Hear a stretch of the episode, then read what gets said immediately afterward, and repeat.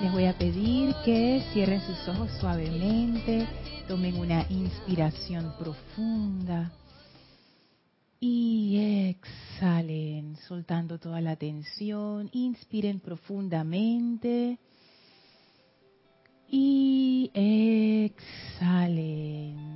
Inhalen profundamente. Y exhalen, soltando toda la tensión del día, toda preocupación, toda molestia.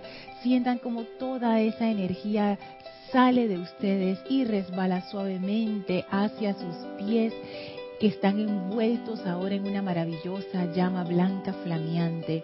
Y esa llama succiona amorosamente toda esa energía pesada y oscura y la transmuta en luz Visualicen esta actividad teniendo lugar ahora, como esa energía es transmutada sin esfuerzo y sin lucha, sin pugna. Y ahora se eleva a nuestro alrededor como chispas luminosas, llenas de brillo, llenas de ese espíritu de la ascensión. Esa llama a nuestros pies succiona ahora del cuerpo físico toda la energía discordante, todo cansancio, todo letargo. Esa llama lo succiona ahora instantáneamente y lo transmuta en luz, en energía, en vitalidad, que ahora regresa a formar parte de su vehículo. Esa llama succiona de su vehículo etérico toda impureza, todo patrón limitante, todo hábito discordante y lo transmuta instantáneamente en luz, liberando toda esa energía de vuelta al vehículo etérico purificada, ascendida, llena de vida. Esa llama a sus pies succiona de su vehículo emocional toda discordia, toda inarmonía y la transmuta instantáneamente en paz, en gozo, en felicidad, y esa luz ahora sube y forma parte del cuerpo emocional, llenándolo de energía. Esa llama succiona de su vehículo mental toda limitación, todo pensamiento discordante, toda idea nociva, y la saca de allí y la transmuta instantáneamente en esos pensamientos divinos de amor, de éxito, de paz, todo eso sube ahora su vehículo mental y lo llena, dándole esa claridad, ese afinamiento especial y sentimos cómo somos ahora bañados por esa llama de la ascensión que va subiendo de nuestros pies hasta llegar a nuestra cabeza y la sobrepasa. Estamos ahora dentro de un gran pilar de fuego blanco. Y aquí en este pilar sentimos la presencia del amado Maestro Ascendido Serapis Bey y el amado Maestro Ascendido Jesús. La energía de ambos maestros es una energía victoriosa, es una energía radiante, es una energía feliz.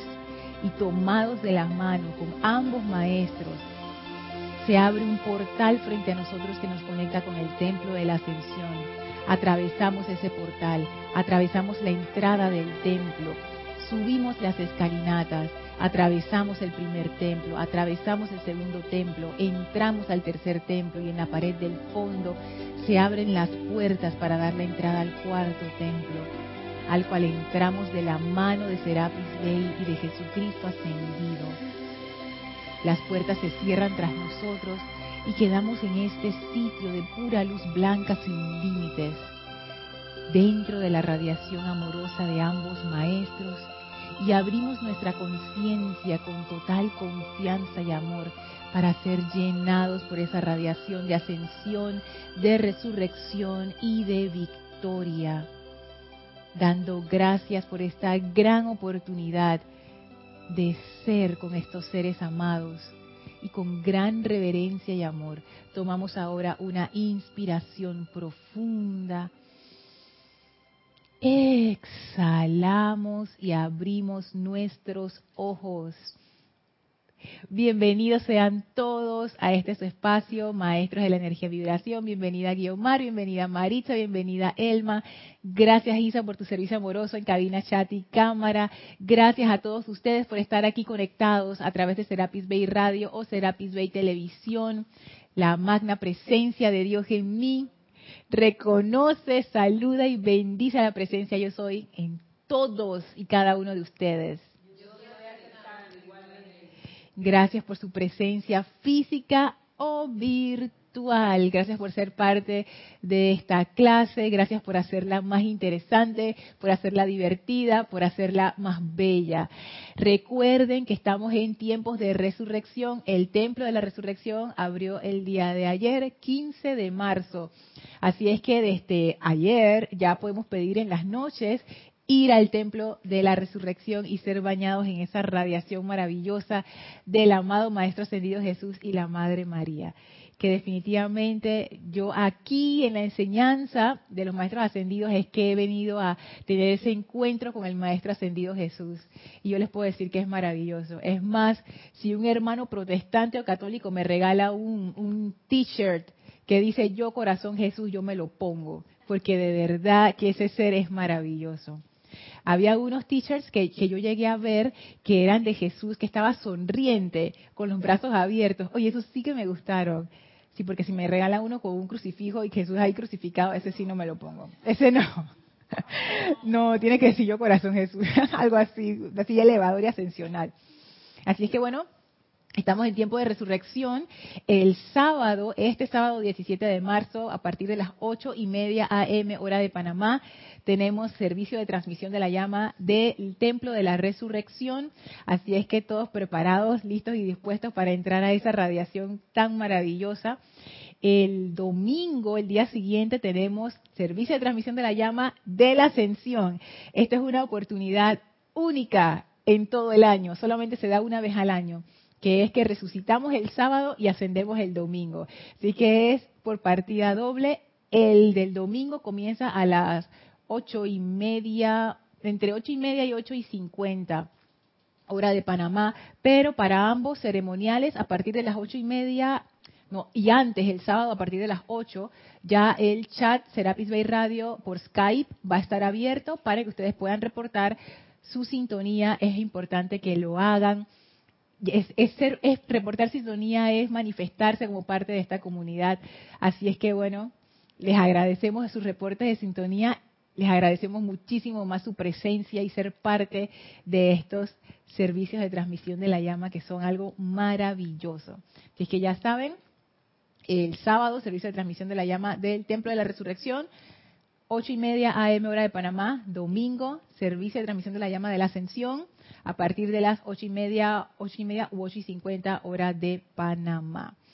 Así es que bien, seguimos en estas clases, como habrán podido percibir al inicio en la introducción, en la, en la visualización de inicio, el Maestro Ascendido Jesús ha sido invitado también a formar parte de la clase de hoy. Seguimos hablando acerca de la atención y ya entramos a cómo ponemos la atención en la presencia, cómo lo hacemos más más concreto, cómo lo, tú sabes, cómo, cómo se hace, ya, esa, es la pregunta. Así como cuando uno está en internet y está buscando cómo hago tal cosa, uno busca en YouTube o busca en cualquier lugar así mismo, cómo pongo mi atención en la presencia. Y en la clase anterior, el amado señor Gautama, en, no era el señor Maitreya, en el diario de Gautama Maitreya, en la página 122, él nos contaba cómo uno logra esa unicidad. El ejemplo que él daba era la unicidad entre un maestro y su discípulo. En el caso de él, siendo él el maestro y el amado Jesús, cuando estaba encarnado como Jesús, el discípulo. Entonces quiero volverlo a leer porque les quiero leer ahora la versión del amado Jesús. O sea, vamos a ver la versión del señor Maitreya, el maestro, y luego vamos a ver la versión del discípulo del amado Maestro Jesús. ¿Y por qué lo quiero leer? Porque eso es relevante porque ahí nos van a dar las pistas de cómo se hace. Y lo que vamos a hacer es que, a pesar de que aquí se habla de maestro, estudiante, discípulo, perdón, lo podemos traspolar a presencia yo soy, nosotros, siendo la presencia el maestro y nosotros ese discípulo. Dice el señor Maitreya, En el caso del amado Maestro Jesús, tal unicidad se logró conmigo, conmigo el señor Maitreya, debido a nuestra práctica durante muchos siglos. Ya comenzó la cosa, debido a nuestra práctica durante muchos siglos. A nuestra asociación en los niveles internos y a la completa rendición de su personalidad a mi presencia esto no se logra en un momento, entraña muchos cientos de años de vivir, pero a lo largo de esas centurias, cada vez más íntimo, se teje el lazo de compasión y sintonía simpática hasta que el maestro y el pupilo son casi uno. Sí. La rendición, esa parte que ah, súbelo, súbelo, un poquito hasta ah, ahí. La parte esa, la rendición. ¿Quién lo hacía? ¿El, maestro Maitreya al Buda? No, el maestro Jesús, ante el señor Maitreya. O sea, que el que tenía la rendición en su personalidad era el maestro Jesús. Porque en ese tiempo él no era ningún maestro, él era un discípulo más. Y para hacer esa misión especial, ellos aprovecharon esa conexión única que el señor Maitreya llevaba muchísimas centurias afinando con el maestro ascendido Jesús. Entonces, como ellos tenían una relación muy cercana, decidieron, bueno, van ustedes dos. El señor Maitreya como el maestro en, los planos internos y el maestro Jesús como el anclaje de ese señor Maitreya en el plano externo, en el plano físico. Y entonces noten los puntos interesantes. Tal unicidad, ya ellos están hablando de una conciencia de unicidad entre maestro-discípulo, se logró a, primero, nuestra práctica durante muchos siglos pero noten esto, nuestra práctica, nuestra, eran los dos. O sea, no solamente era el Maestro Ascendido Jesús conectándose al Señor Maitreya, era el Señor Maitreya también conectándose al Maestro Ascendido Jesús. O sea, eran, eran los dos. Era una práctica conjunta. Nuestra práctica es como, por ejemplo, si uno está jugando algún deporte, por ejemplo, fútbol, un deporte así que se juega en equipo siempre en ese tipo de, deportes de equipo se forman pares o tríos de jugadores que se conocen tan pero tan bien que nada más uno tiene que mirar al otro y ya el otro sabe qué es lo que va a pasar, si viene el pase o si qué es lo que va a hacer, sí. Cuando ve los juegos de Messi, es que Elma es fan de Messi. Él tiene sus jugadores que le da el pase a esa unificación para meter el gol. Y eso es lo que veo el trabajo que hace. Ajá, y tú sabes que para hacer eso, no es que eso se les ocurrió en el juego. No, ellos llevan practicando eso en las prácticas, en todas las prácticas que ellos hacen diariamente, porque si bien es cierto que uno como que se pega más a personas a las cuales uno es más afín, y yo me imagino que en esos niveles también hace afinidades con, con este más que con este otro, eso se practica y de tanta práctica y de tanto tú ver jugando al otro y cómo el otro te ve jugando a ti, ya tú sabes, apenas tú ves el movimiento, ya tú sabes lo que viene. Cuando este tira para acá, ya. Entonces, es ese tipo de sintonía se desarrolla a través de la práctica. Y el señor Maitreya dice, eso nos llevó a nosotros nuestro buen par de siglos, ir ajustándonos, él a mí, yo a él, hasta que se formó eso. Sí, Mari. ¿Está encendido? Ya, ahora sí. No se escucha. Ah, puedes usar el de el de Elmi, por favor. Digo, es una afinidad como acabas de decir. es como una afinidad lo que acaba de decir, pero también es como em, cuando tú sientes una eh, afinidad por algún maestro, aunque no fuera el amado Jesús, pero por un otro maestro también podría resultar lo mismo entonces. Sí, claro. maestro amado San Germain, eh, amado, la amada Madre María. Oh, sí. Porque es algo, no sé, en estos días, o no sé si uno siente eso hasta por todo el año, esa, esa ¿cómo diríamos? No, sé, no te puedo decir si, es conexión o, o, radiación en realidad. Y tú sabes que yo pienso que uno empieza a cultivar eso desde que uno está como nosotros porque hay gente que ama al maestro ascendido San Germain, porque sí, pues porque porque ese es el maestro ascendido San Germain, ese es el, maestro de su corazón y siempre es el maestro ascendido San Germain. Y pueden estudiar la enseñanza de otros maestros y al final maestro ascendido San Germain, por, cualquier razón. Yo pienso que ahí empieza esa semillita. Por supuesto, nosotros no somos discípulos de ningún maestro y tampoco somos cheras, mucho menos, pero las cosas comienzan por alguna parte, por una chispa de interés. Hay algo que tú tienes de afinidad con el maestro ascendido Saint Germain. Porque si no, no tuvieras como esa, como, como, como que tu corazón no tendiera hacia ese lado siempre. Entonces, claro, nosotros tenemos esa afinidad, pero pequeñita. Pero el maestro ascendido San Germain o la Madre María, de seguro, ellos ya tienen discípulos que son sus hijos. O sea, ellos son como sus hijos cercanos, que ellos ya están tan sintonizados, que es esta conexión que dice el señor Maitreya, que no somos nosotros. Yo me imagino que son gente ya muchísimo más avanzada en el sendero, pero que han cultivado a través de los siglos esta conexión, que se cultiva a través de la práctica. Ay, sí, Isa, por favor. Me recordaste a una enseñanza muy que a mí me llamó mucho la atención del amado Maestro Ascendido Jesús, y es con respecto a la cruz de David, que lo que, que tiene las seis puntas. Sí. Y es porque a través de la gracia, que es el amor entre el maestro y el discípulo, a través de ese amor es que se puede dar esa gracia y se conforma ese triángulo. Wow. O sea, lo que me acuerdo cuando Kira dio el, el triángulo de la sabiduría, el poder y el amor. A través de ese amor, o sea, que tú te elevas en vibración y el maestro ya está allí, como tocarle la basta y se forma el triángulo. Sí, oye, gracias por traer eso, qué iluminador, porque has traído un aspecto fundamental al que yo le estaba dando vueltas en preparación para los cinco días de oración y es el aspecto de la gracia. Es el aspecto de la gracia. Es como una pareja enamorada. Si alguno de ustedes ha tenido la experiencia de estar enamorado con alguien y de, que ese amor sea retribuido, no el amor desolado, eso es que, ay, yo lo amo pero no me ama. No, para que tú lo ames y que, que tú lo ames a él y él a ti. Es correspondido, ese mismo, gracias María, el amor correspondido. Eso, eso es como una conexión de gracia, o sea, ahí no hay no es que hay un grupo de reglas, no, es, no, va por ahí. Por supuesto que hay responsabilidades con la persona que uno ama, uno no, no, hace ciertas cosas, no trata mal, no miente, es honesta y todas esas cuestiones, pero lo fundamental es esa conexión de amor que permite la gracia. Y yo veo eso aquí, gracias Isa, a esos niveles, es una conexión de amor no el amor sentimental al que uno está acostumbrado, aunque yo acabo de poner un ejemplo de amor sentimental, es un amor de esos, tú sabes, invencible, es un amor especial.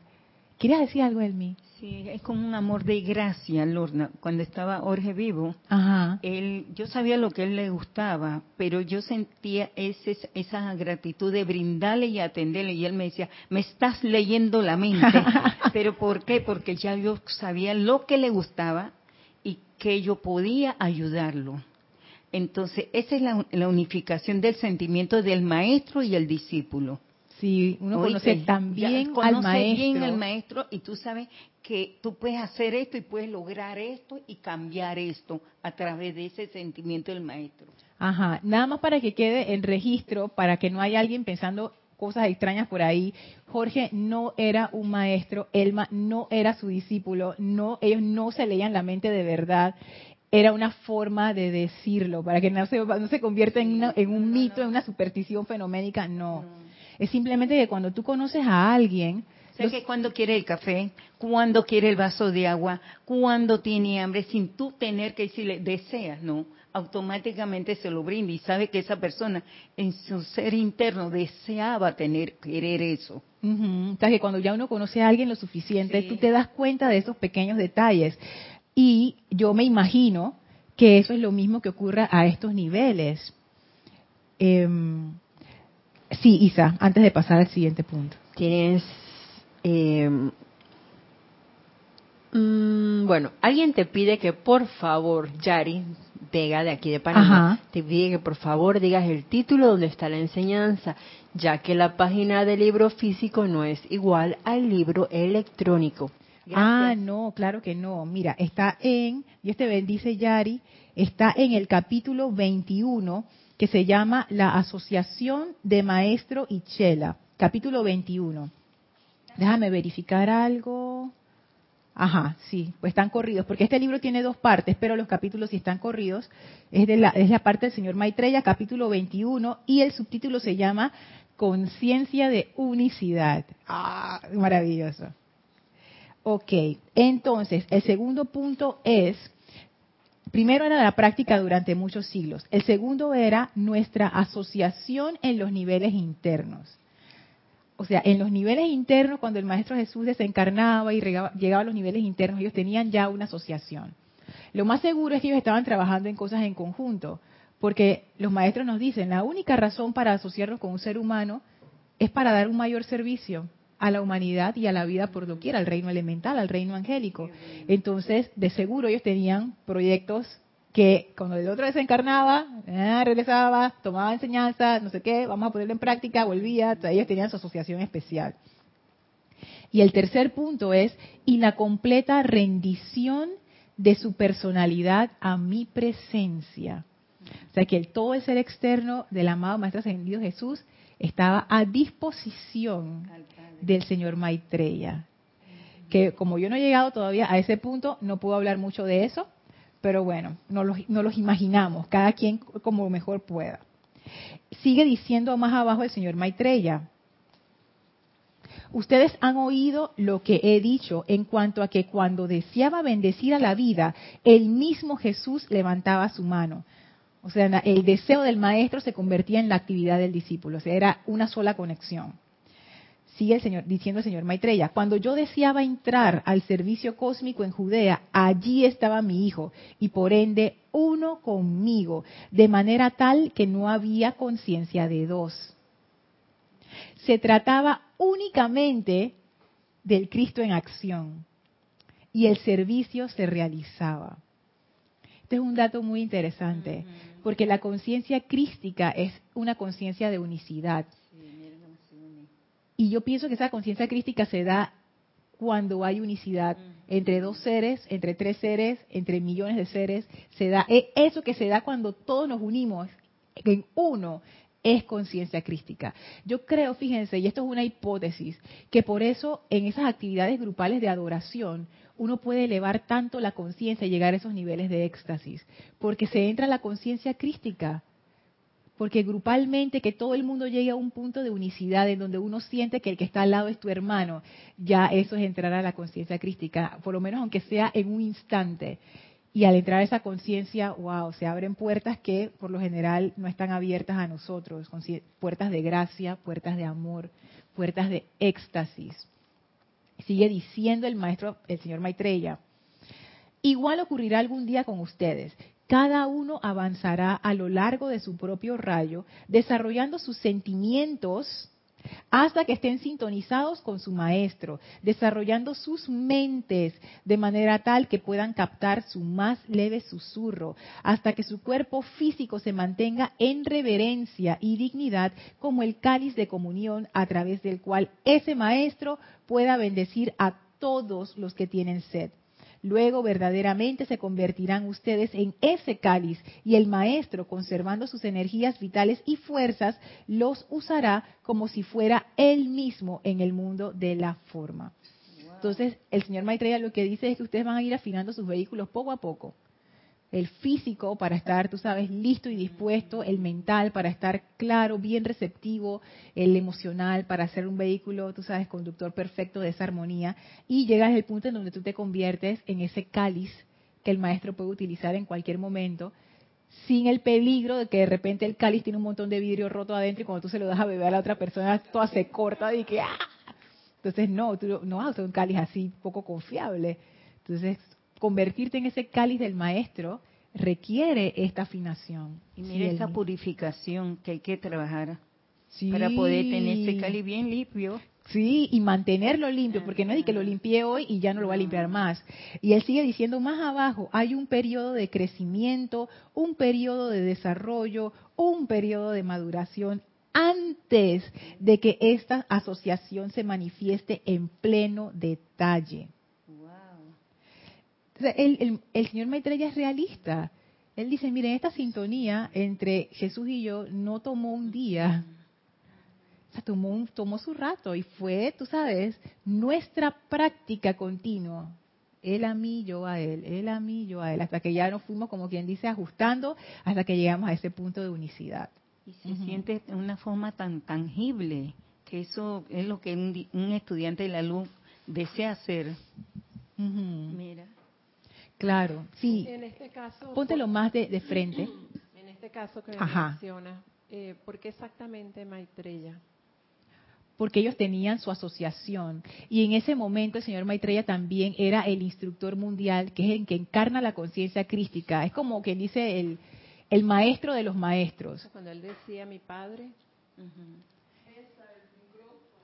cuando él decía mi padre, se refería entonces a él.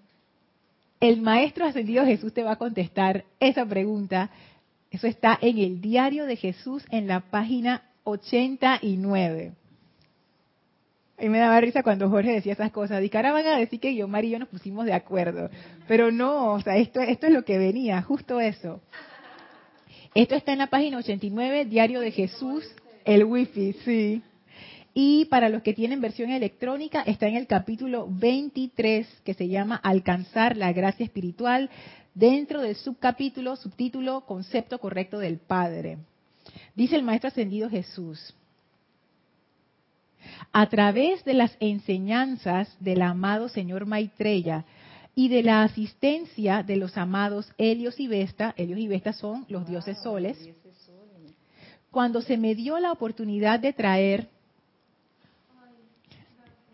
una verdadera imagen del Padre a la tierra, me preparé bien para recordar la naturaleza del Padre y encarnar esa naturaleza yo mismo.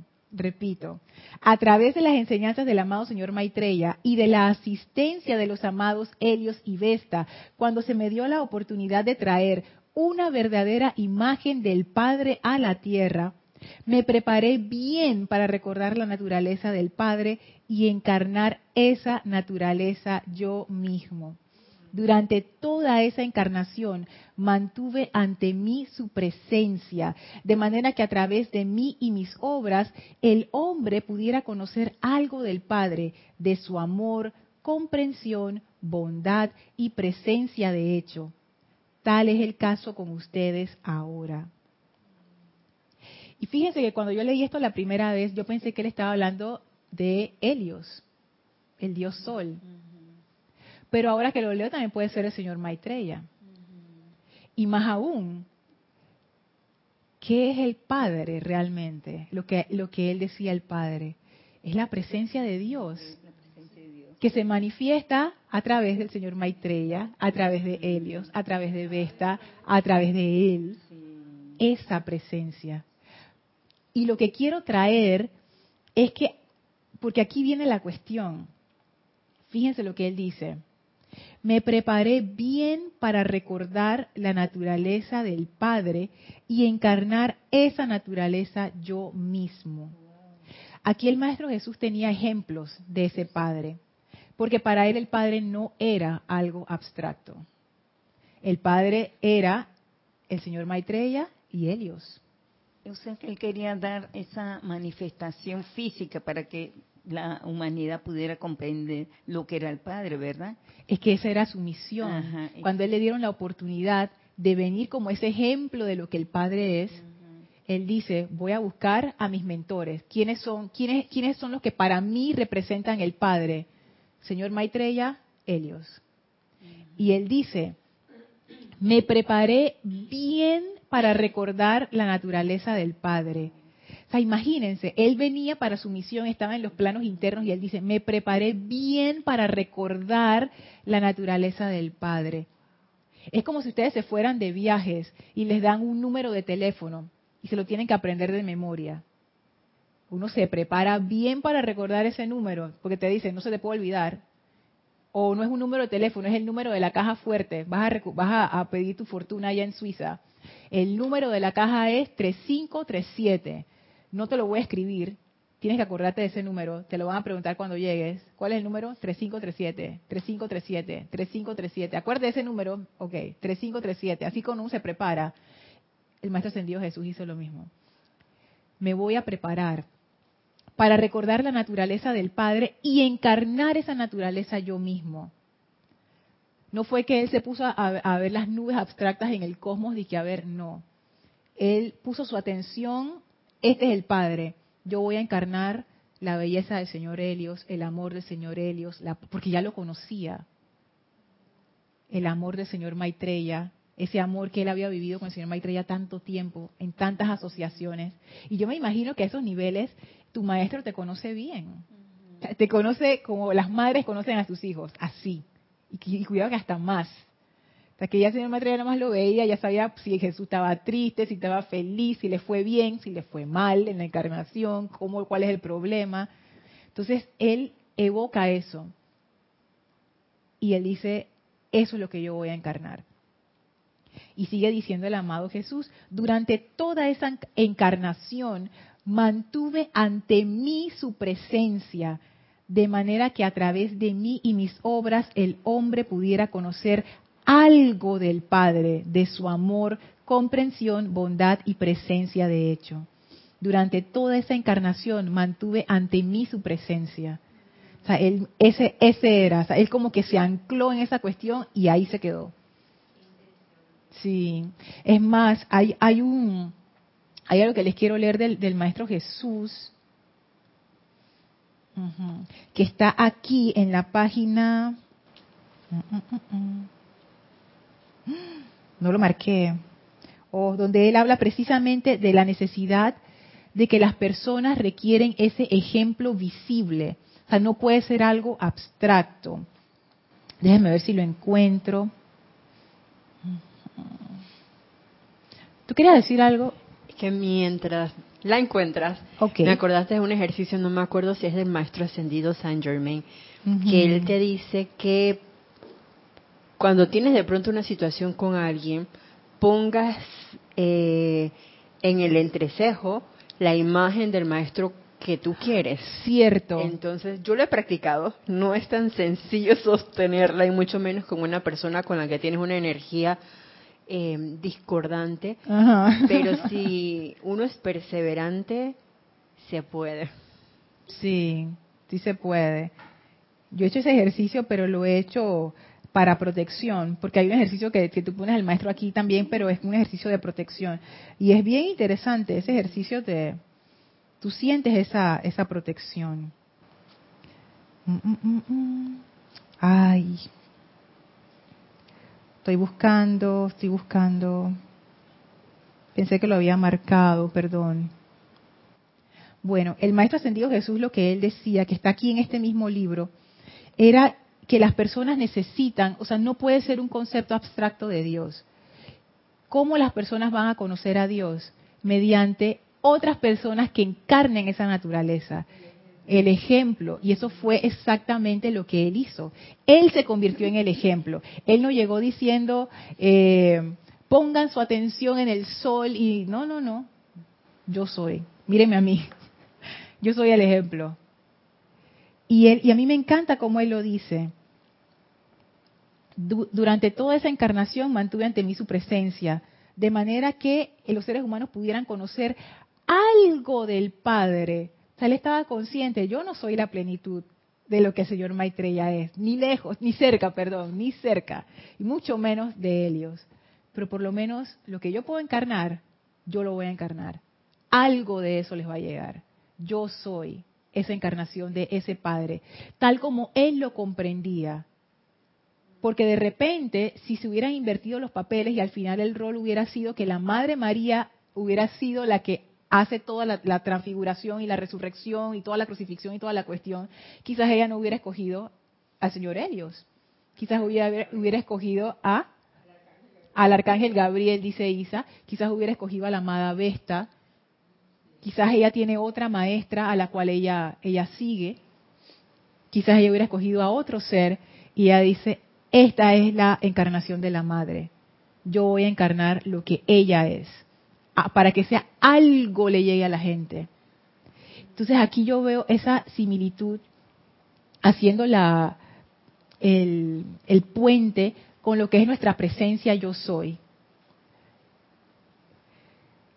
¿Cómo podemos hacer esa conexión, para que no sea abstracto, para que sea real para nosotros, para poder traerlo a la forma.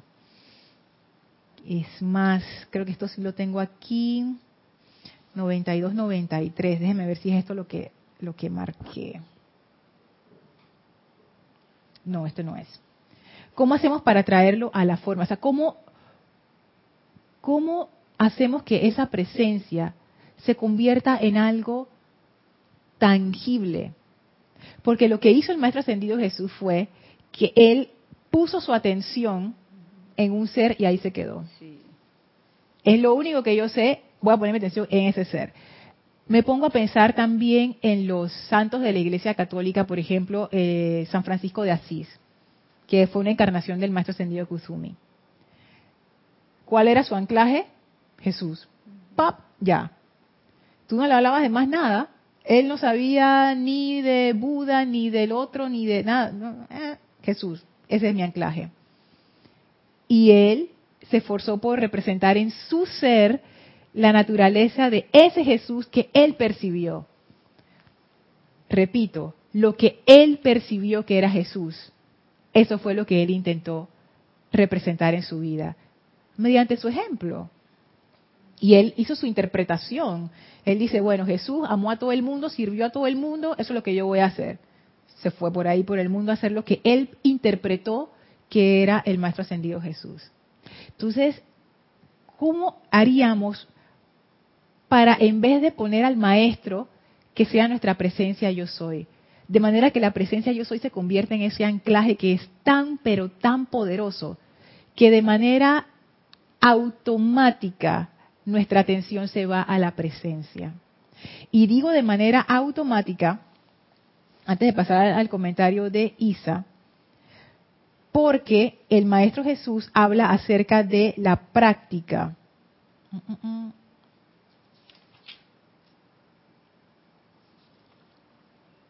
Que yo se los leí en la clase anterior, que él decía en la página 173 y en capítulo 39.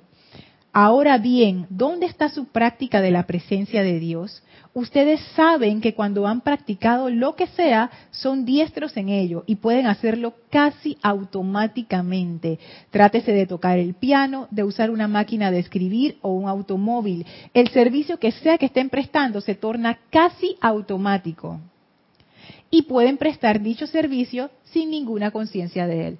Por ejemplo, cuando uno está conduciendo un auto, si ya uno sabe conducir, no es que uno está pensando y ahora voy a meter el cambio y voy a poner el pie y voy a virar para acá y voy a hacerlo. Eso. No, ya tú lo aprendiste, ya se hizo automático y tú puedes estar conduciendo y puedes estar hablando con una persona, poniendo tu atención en la vía, haciendo otras cosas. No, no, toda tu atención no se va allí, porque ya eso está corriendo, como quien dice, en, en el fondo. Entonces, dice el Maestro Ascendido Jesús, es así como se desenvuelve la práctica de los poderes de la presencia, hasta que son casi automáticos en su servicio en y a través de ustedes para bendición de toda vida.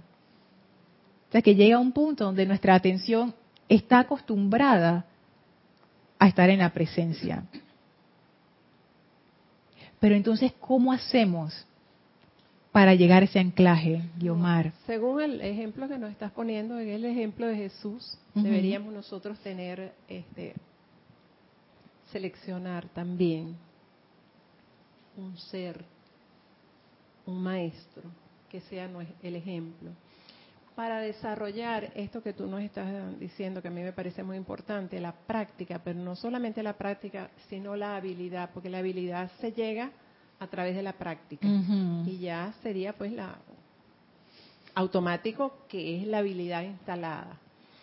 Eso lo hablamos la clase pasada y a mí me parece, yo por lo menos estoy un poco perdida en eso, porque de verdad es como demasiados distractores en mi caso. Entonces me parece bien interesante eh, ser como selectivo en eso y escoger aquello que te va bien para establecer esa habilidad.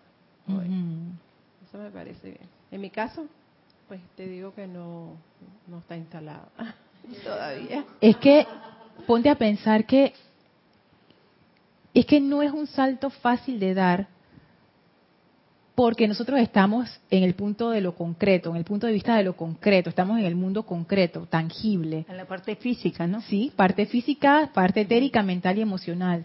aunque los pensamientos y las emociones no las vemos con los ojos, bien que las sentimos y que las experimentamos y que las transmitimos, o sea, transmitimos nuestras ideas a través del lenguaje, de la comunicación, de otras formas. Los sentimientos te llegan, te impactan, o sea, eso es, los seres humanos somos muy emocionales, totalmente emocionales. Entonces, siendo tan concretos, ¿cómo dar ese salto a lo abstracto? O sea, yo no digo que no se pueda hacer, yo no digo que la enseñanza no lo diga, sino que estamos descubriendo cómo. O sea, yo estoy segura que los maestros lo tuvieron que poner aquí. Yo estoy segura, tiene que estar. Estoy buscando, espero que ustedes estén buscando también. Y si lo encuentran antes que yo me avisan, por favor. Sí, porque yo también quiero saber. Y por eso hablamos en las clases anteriores de ejemplos de cómo hacen otras culturas religiosas para ellos llegar a ese punto. Y ellos lo que han hecho es que han puesto un paso intermedio, que es, ok, esto es abstracto, yo no, no lo comprendo, pero yo sí comprendo, no sé, Krishna, que es una deidad hindú, o comprendo a Jesús, que es el equivalente cristiano. Es como ese modelo hay otros que se van más abstractos, por, ejemplo los musulmanes es Alá, aunque ellos guían muchas de sus cosas por los profetas, que son parte del Corán, que es su texto sagrado. Entonces, es como, es como siempre necesario tener esos ejemplos de esa gran abstracción. Pero pensando en eso, los maestros nos instan a ir a esa presencia, a la presencia yo soy. Entonces la pregunta es, ¿por qué los maestros nos habrán hecho e-, ese, como quien dice, vayan a su presencia yo soy, sin ningún, ese, sin ningún intermediario? Y los maestros mismos te dicen, primero ve a tu presencia yo soy. Y si tú ves que sientes que no puedes, y, ellos lo dicen, si tú sientes que no puedes, entonces ven y pídenos ayuda a nosotros. Pero primero a tu presencia. Entonces, ¿cómo, cómo es eso? O sea, ¿cómo hacemos para que esa presencia se vuelva más tangible y más concreta? Yo, Mari, después Elma. Yo creo que, que el Maestro Jesús en ese entonces, dado que él era un ser tan elevado y los seres que tenía en ese entonces creo que no lo eran tanto, este, él tenía que buscar algo más concreto que, era el, padre que se figuraran. De hecho, en las religiones se figuran ese padre allá arriba, mucho con chivas y barba.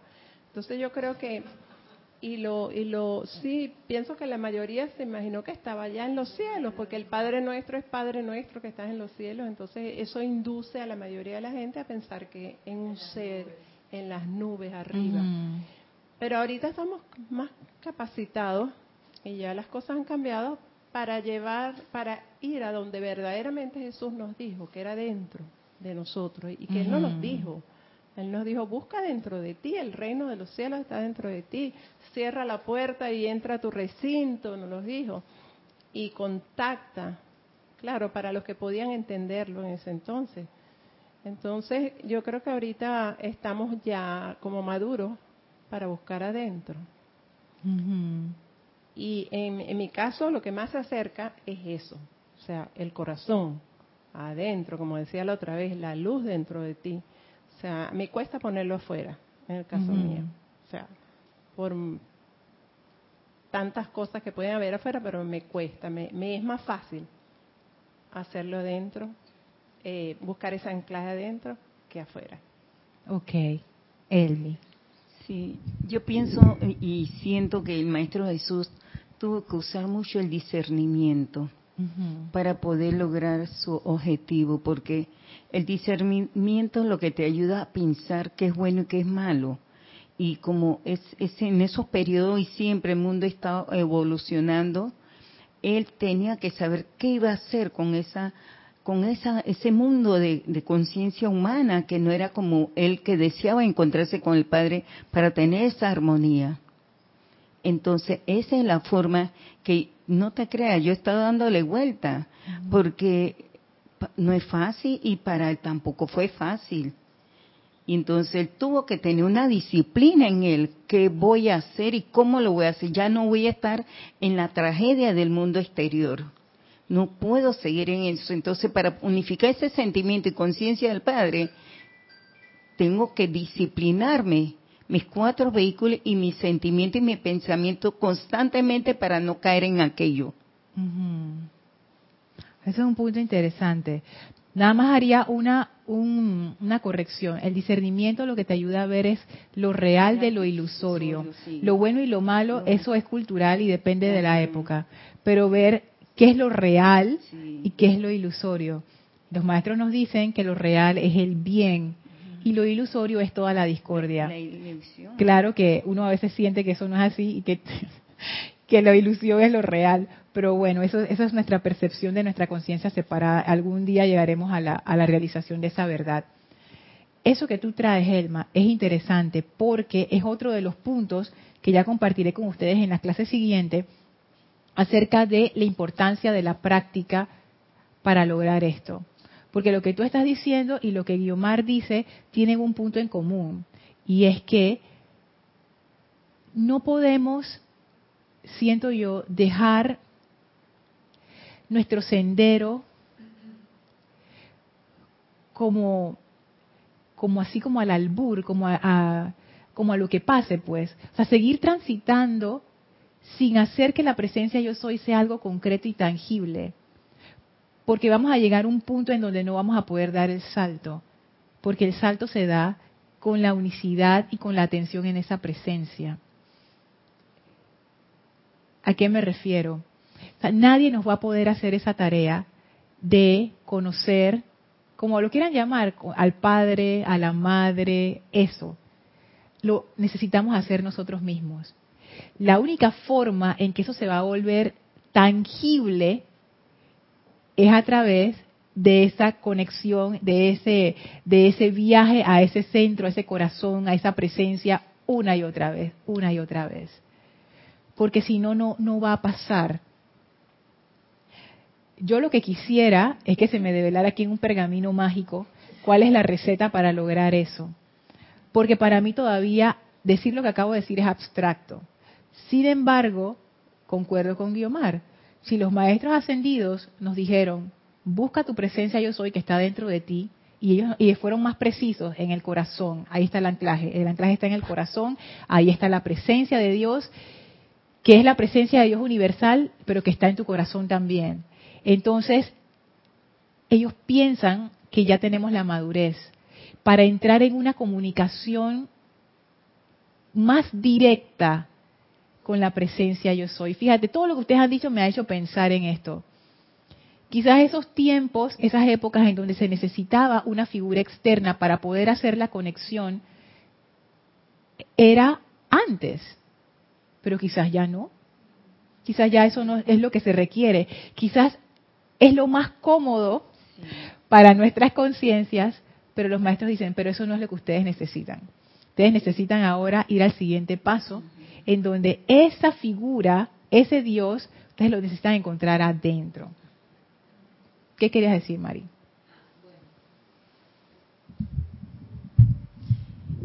Eh, es algo así como el amado Jesús decía, el que me ve a mí ve al Padre.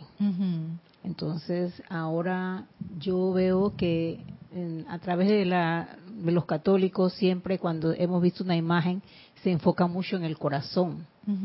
Y ahora con esto que nos estás dando en esta clase también es enfocar el corazón. Digo, ahí es entonces donde, eh, ¿cómo decir? podríamos hacer esa unicidad como, como estudiante, como, bueno, yo lo veo acá como nosotros, pues para con el Padre o para con ese maestro, para con ese maestro digo, no, no refiriendo nada más solamente al amado Jesús, sino a cualquier maestro que uno quisiera, en verdad, enfocar y, y, aprender más, pues también.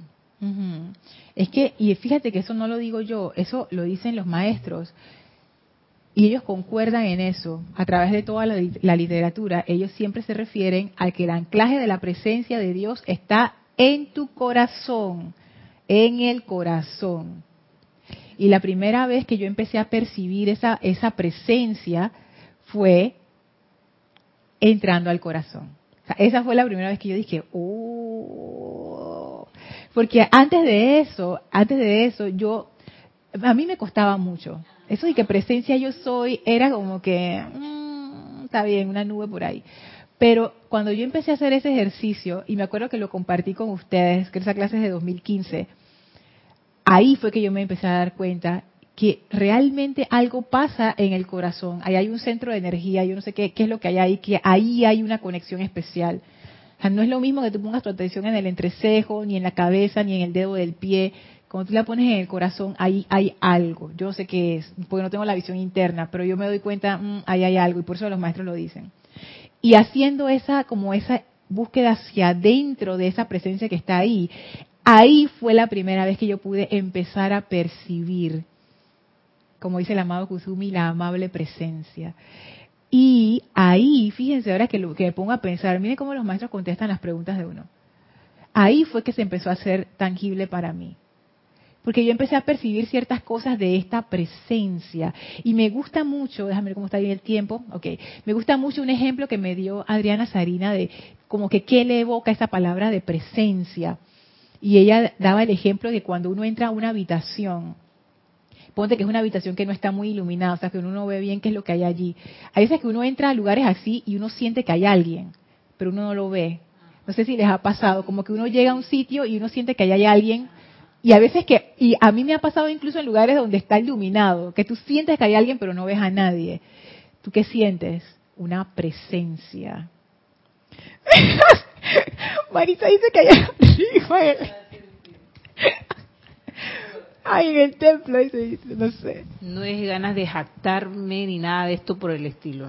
Créanme de verdad, cuando yo he estado en el, en el templo grande, yo he percibido como si estuviera o sea, si tuviera Jorge ahí parado viéndonos. ¡Ay, Dios santo! Así como él muchas otras veces se paraba y observaba cuando íbamos a hacer una actividad, así yo lo he sentido y no me daba miedo ni nada, simplemente yo, yo me sentía como protegida, como no sé, pero es algo tan eh, grande que uno siente en ese momento. Yo no, para mí me ha ocurrido y lo confieso que feliz me he sentido. Después yo me he ido para mi casa feliz, de verdad y bueno, gracias por el punto porque en realidad no estaba hablando de una presencia como de película de terror que de miedo, de nada de eso, no, sino como que uno siente que ahí hay alguien. Bueno, eso fue una de las de las impresiones que a mí me dio cuando empecé a hacer esos viajes al corazón, que es como que hay, alguien ahí. En serio, y eso fue una de las cosas que más me vino como que, ¡Ah! ¿en serio aquí hay alguien? No lo puedo creer es como que te dicen siempre que la presencia está en tu corazón, la presencia está en tu corazón, pero el día que tú entras ahí, abres la puerta y de repente dices ¡Ah! sí estaba, mira. Y allí fue que se empezó a hacer tangible. Me, me pregunto entonces, ¿no será cuestión de conocer esa presencia que está allí? O sea, no es suficiente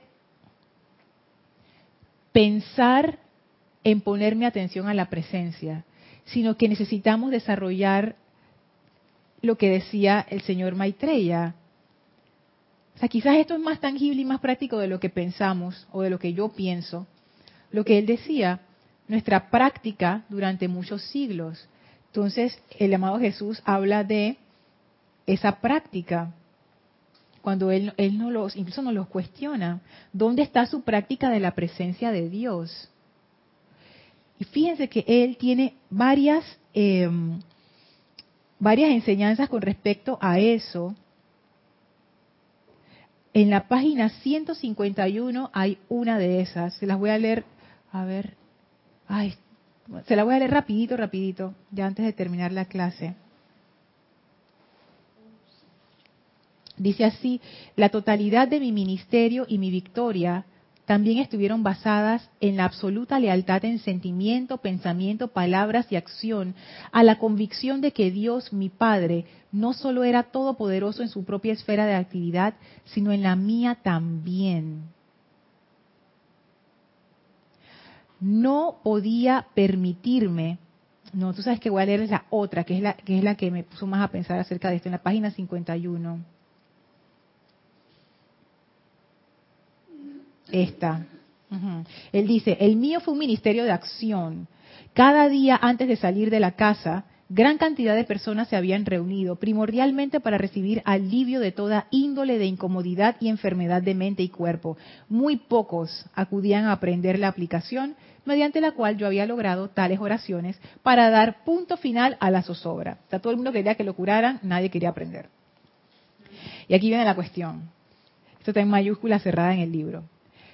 Dice el amado Jesús, yo había aprendido a nunca, bajo ninguna circunstancia, salir a servir sin antes haber anclado primero mi conciencia y sentimientos y ser en la presencia de Dios. Solo cuando estaba firmemente establecido en esa imperturbable fe, en esa fortaleza indestructible de su poder y presencia, me esforzaba entonces para transmitir esa conciencia de su bondad a través de palabras y obras a mis prójimos. Y esto ya lo vamos a considerar en detalle en la siguiente clase, pero a mí me causa gracia cuando él dice, mira lo que dice, yo había aprendido a nunca, bajo ninguna circunstancia, salir a servir sin antes haber anclado primero mi conciencia en la presencia de Dios. A mí me causa gracia las palabras que él usó, porque si lo ponemos en algo más mundano, ¿qué ustedes sienten si yo les digo, yo aprendí a que nunca, bajo ninguna circunstancia, dejo mi cartera abierta en un lugar público? ustedes ¿Cómo ustedes se imaginan que yo aprendí eso? Dejándola abierta y que me sacaron todo, varias, que algo me pasó. Entonces cuando el Maestro Jesús dice esto, a mí me causa gracia, porque él dice, yo había aprendido, o sea, no es que él lo sabía. ¿Cómo una vez aprende las cosas? A palo, lamentablemente. No siempre, pero muchas veces. Yo había aprendido a nunca, y después agrega, bajo ninguna circunstancia, porque yo me pongo a pensar, Jesús, corre, se está muriendo, sal, venga, ayúdalo, voy a salir. Pa, quedaba enredado en, mascando la tragedia de la gente y decía el amado Jesús, pero yo, ¿por qué? ¿Por qué? ¿Por qué? Yo sabía que no tenía que salir y salir.